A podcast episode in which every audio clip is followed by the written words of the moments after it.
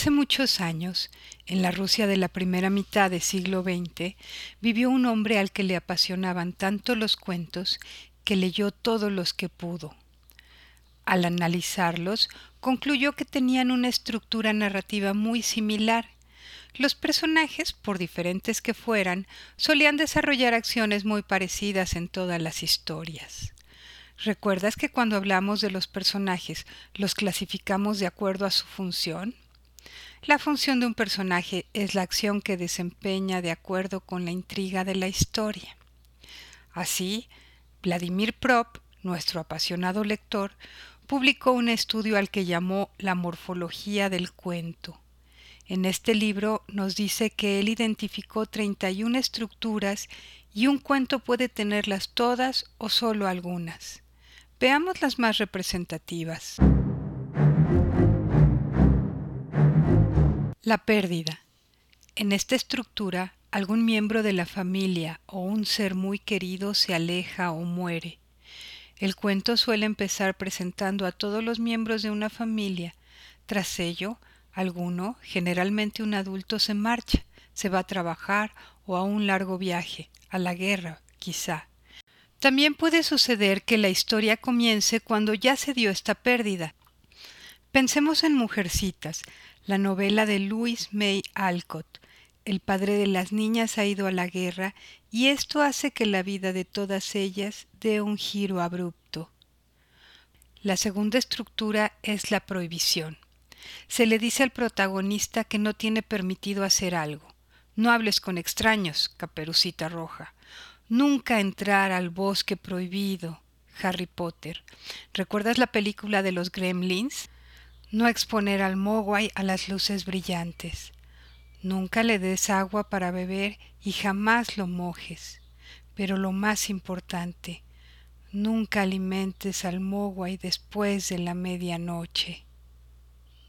En la transgresión, obviamente, por una razón u otra, el protagonista o su aliado desobedecen la prohibición y esto desencadena el conflicto.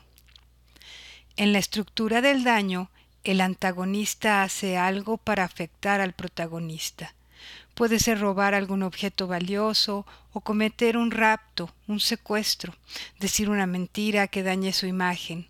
En este tipo de trama, por lo general el antagonista necesita situarse bien previamente, así que a menudo con engaños convence a alguien para que le dé la información que necesita.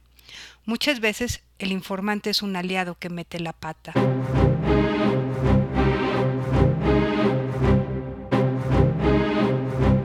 En el viaje, el protagonista sale de casa para cumplir una misión.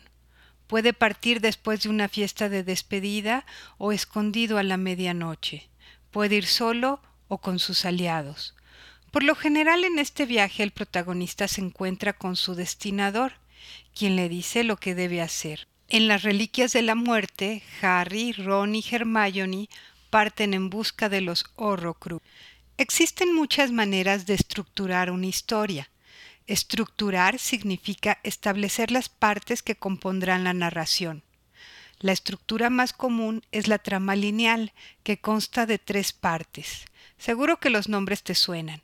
Planteamiento, nudo y desenlace. Planteamiento. Aquí contamos todo lo necesario para presentar al protagonista y sus circunstancias. Dónde transcurre la acción, cuándo transcurre, en qué situación se encuentra el personaje. Además explicamos qué acontecimientos provocan que la normalidad en la que vive nuestro protagonista, sus hábitos y sus costumbres quedan alterados y se ve inmerso en un conflicto. En el desarrollo de la narración está el nudo, en él se muestran todas las acciones que el personaje afronta para resolver un conflicto. Quizá haya algo que el personaje quiera y no pueda tener, o que su vida peligre por alguna amenaza. El desarrollo abarca desde la aparición del conflicto hasta su resolución. El desenlace corresponde a la parte de la historia en la que el conflicto se resuelve. Puede ser que el personaje obtenga lo que desea o que padezca las consecuencias de sus acciones. Ahora que conoces la estructura lineal, puedes modificarla según te convenga. Para eso están las reglas, ¿no? Para romperlas si hace falta. En lugar de comenzar la narración por el principio, puedes comenzarla por en medio o incluso por el final.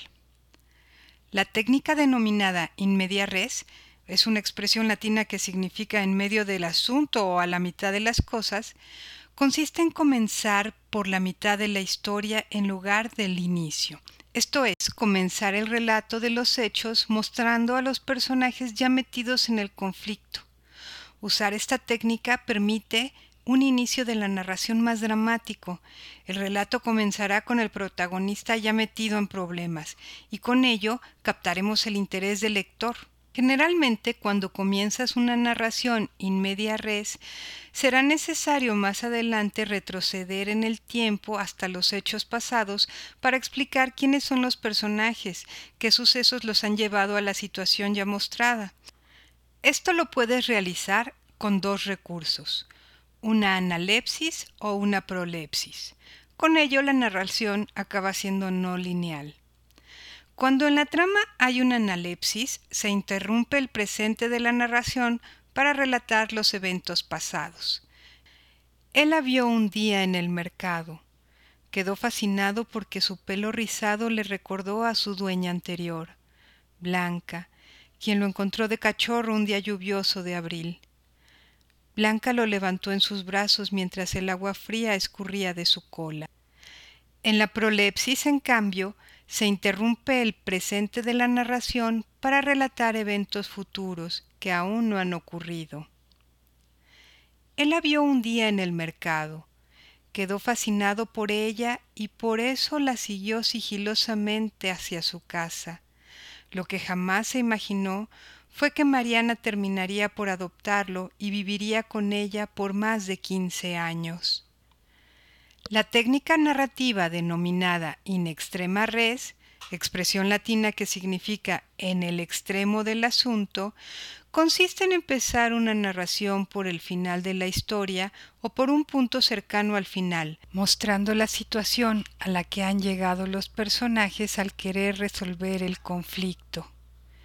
El uso de esta técnica te servirá para dejar intrigado al lector, pero ten cuidado de no darle demasiada información no le adelantes todo el final. Para el ejercicio de hoy te invito a buscar las estructuras de prop en tus cinco películas o series favoritas.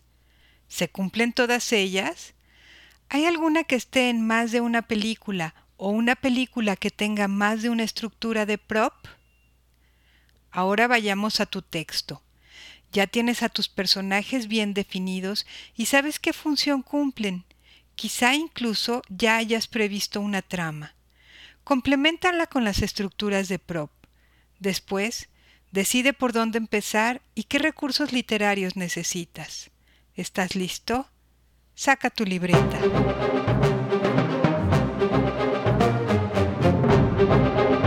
Yo soy Ana Paulina Calvillo y esto es Temporada de Historias. ¿Y tú qué cuentas?